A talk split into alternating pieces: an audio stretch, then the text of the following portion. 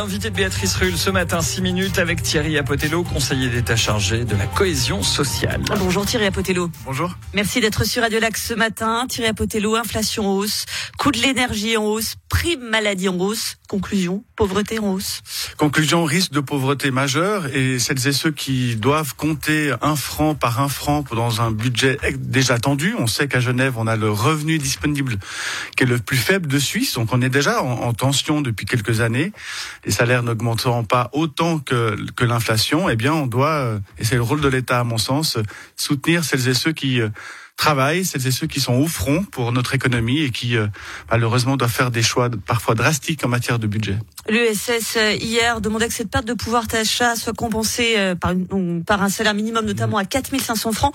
À Genève pour 42 heures, le salaire minimum est de 4368 francs pour 2023. Vous êtes favorable à une augmentation l'année prochaine?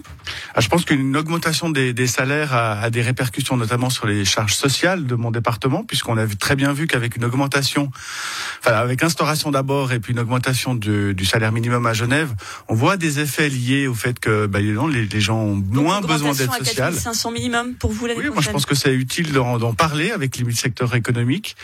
Euh, on a, on doit de la dignité à celles et ceux qui travaillent. Alors vous avez également présenté un plan de soutien aux ménages les plus fragiles la semaine dernière, hausse des subsides de l'assurance maladie, de l'allocation logement, allocation familiale, forfait d'entretien pour les bénéficiaires de l'aide sociale, qu'au total pour l'État de Genève, 36 millions de francs.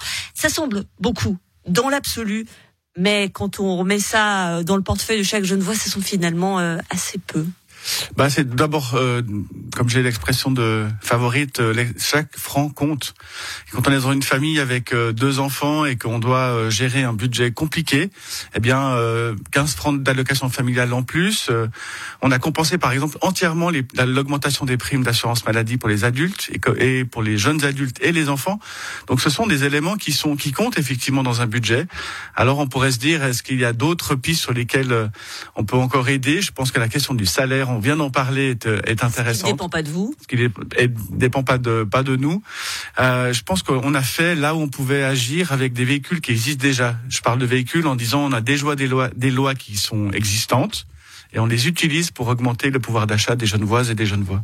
Euh, J'étais hier près du vestiaire social, j'ai été très surprise de voir la, la file d'attente qu'il y a au, au, collier du cœur. Cette pauvreté, elle devient réelle et visible. Elle l'a toujours été. Euh, c'est effectivement cette crise de, de pandémie. Bien sûr, c'est cette crise de pandémie qui a mis en, en, en grande lumière euh, la situation. Euh, on se rappelle tous de la patinoire des, des Vernets, mais toutes les semaines, il y a une augmentation des personnes qui ont besoin d'un colis pour pouvoir manger, je dirais sainement, parce que la qualité des aliments distribués au rendez-vous, mais ça, ça, ça, dénote effectivement une situation compliquée. Je parle notamment de celles et ceux qui n'ont pas de accès à des prestations sociales. J'en profite pour signaler que le samedi du partage, c'est la semaine prochaine. Pour tous ceux qui nous écoutent, évidemment, n'hésitez pas à y participer. On change de sujet, on va parler de Foyer de l'Étoile, qui accueille des, des migrants non accompagnés et termine dans l'actualité judiciaire, pour le coup, avec ce procès d'un protectas qui est accusé de, de violence sur un de ses mineurs. Ce Foyer de l'Étoile, il doit fermer le 30 avril 2023. Où ces jeunes vont-ils être hébergés, Thierry Potello? Nous y travaillons. D'abord, euh, on a une augmentation incroyable du nombre de réfugiés mineurs non accompagnés. On n'a jamais connu autant de, de jeunes qui débarquent dans notre dans notre pays Ukraine, et de notre canton. Bien. Non, non, on parle bien de personnes qui viennent d'Afghanistan et d'autres pays. Et ce sont des jeunes qui sont des mineurs et donc qui doivent protection. Et on travaille avec notamment la Fondation officielle de la jeunesse pour les placer dans, dans des structures qui soient à des à des tailles qui qui correspondent à, des à des adolescentes et des, adolescents.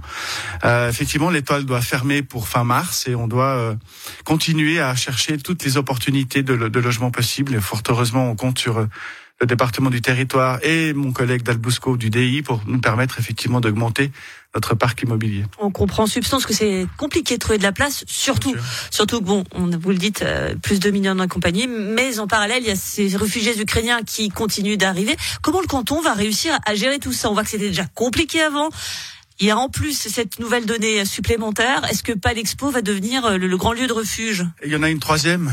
Il y en a une troisième qui est celle de l'asile ordinaire. On n'a jamais autant connu également que, que de, un nombre de personnes. Attention, Genève va craquer, c'est ce que vous nous dites Non, c'est la Suisse qui euh, effectivement euh, a un devoir d'accueil euh, dans, dans le cadre de l'asile et euh, Genève a 5,8% des personnes qui arrivent en Suisse.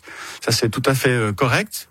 Alors, est-ce que Palexpo va devenir un centre d'accueil? Il l'est déjà et on va pouvoir euh, aller jusqu'au bout de notre capacité pour euh, être un premier euh, premier lieu d'accueil d'urgence et ensuite chercher des solutions. On a par exemple transformé des bureaux en logements pour permettre là aussi une plus grande qualité. Mais on n'a jamais connu une double un double flux entre effectivement l'Ukraine et nous sommes aujourd'hui à, à 4000 personnes accueillies à Genève et puis avec une âge ordinaire qui augmente.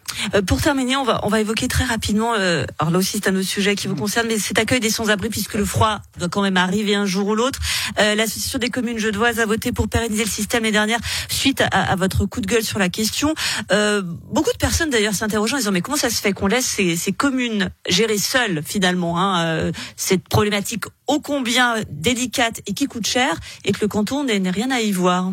Ben, détrompez-vous, le, les, les communes genevoises ont ont une, toujours une volonté d'obtenir des compétences supplémentaires. Elles en ont, elles doivent l'exercer. Effectivement, euh, elles ont pris une décision courageuse que de prendre en charge l'entier du dispositif. Je pense que c'était logique. Le, système de proximité que nous avons euh, en Suisse et à Genève en particulier est intéressant pour s'occuper des personnes sans abri. Et puis le canton s'occupe de lui toute la partie socio-sanitaire. Donc on prend en charge médicalement parlant et de manière euh, sociale aussi ces personnes-là. Donc chacun fait sa part dans une tension évidemment puisqu'on on ne gère pas toujours le nombre de personnes qui arrivent.